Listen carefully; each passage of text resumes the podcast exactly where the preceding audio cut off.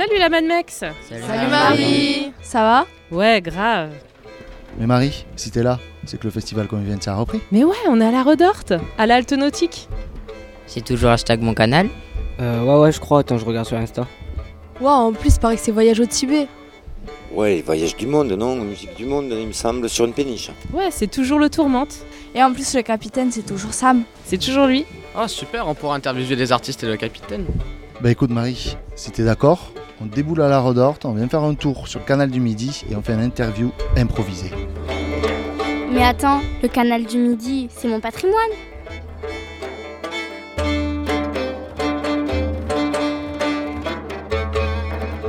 Tachidele. Si j'ai bien compris, c'est un Tachidele. souhait, voilà. souhait, ouais. Maintenant, quand je verrai ma maîtresse, je dirai Tachine.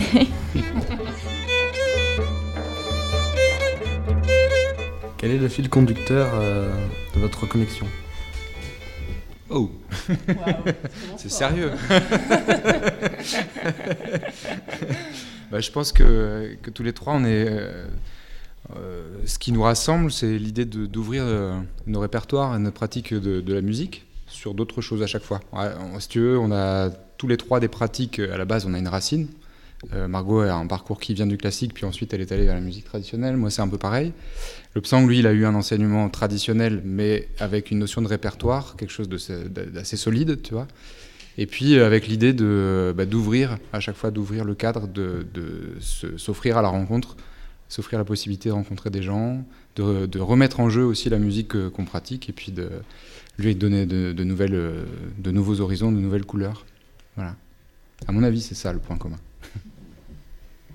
oui. et la bouffe aussi, c'est. C'est très important.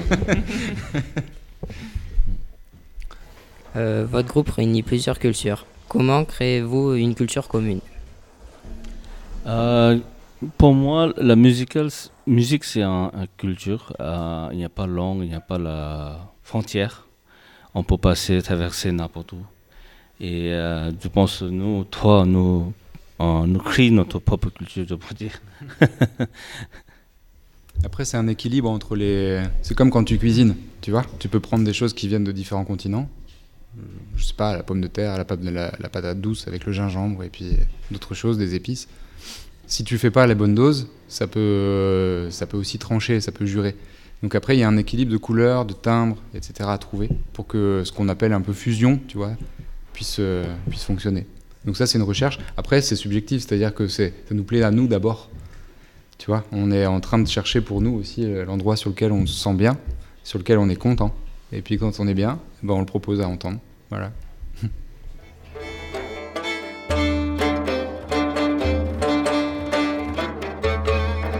On se demandait euh, quels matériaux euh, vous transporteriez, ou vous transportez actuellement? Alors c'est un peu compliqué parce que effectivement le, transport fluvial c'est ce qu'on appelle un transport massifié. C'est-à-dire que plus on met de marchandises dans un bateau, plus c'est rentable. C'est-à-dire que le transport fluvial a un intérêt parce qu'il demande très peu d'énergie. Si vous voulez, tout à l'heure vous avez peut-être vu, on a, ti- on a tiré le bateau à la main.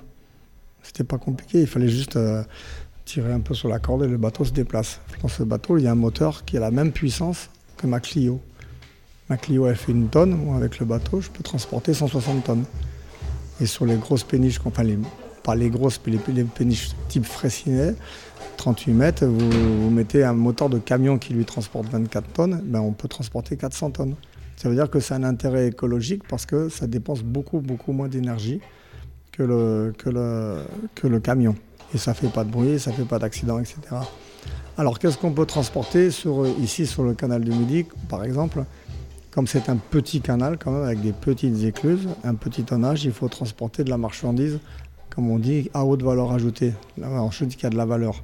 Si on transporte du, gravier ou du, ça va pas être intéressant. Le gravier, ça vaut rien et le transport c'est plus cher que le gravier, par exemple. Ça et pourtant c'est ce qu'on transporte le plus en France sur la voie d'eau, c'est du gravier et des céréales. Ici, ce qu'on peut essayer de transporter, ben, je regardais la fiche qui est derrière là, du vin, par exemple. On peut transporter des produits alimentaires. Et l'idée, c'est d'a- d'arriver au, cœur des villes et de livrer tout ce qu'on a ramassé le long du canal, de les livrer jusqu'au cœur des villes en évitant en plus tous les embouteillages, tous les problèmes de l'arrivage au, au cœur des villes. Et pour la forme aussi, aujourd'hui même, à 7, Il y a des amis avec qui on travaille qui viennent d'arriver de Grèce à la voile pour transporter de l'huile de Grèce qui décharge à 7. Et quand je vais descendre à 7 au début août, eh ben je vais prendre cette huile-là et je vais l'emmener à Bordeaux.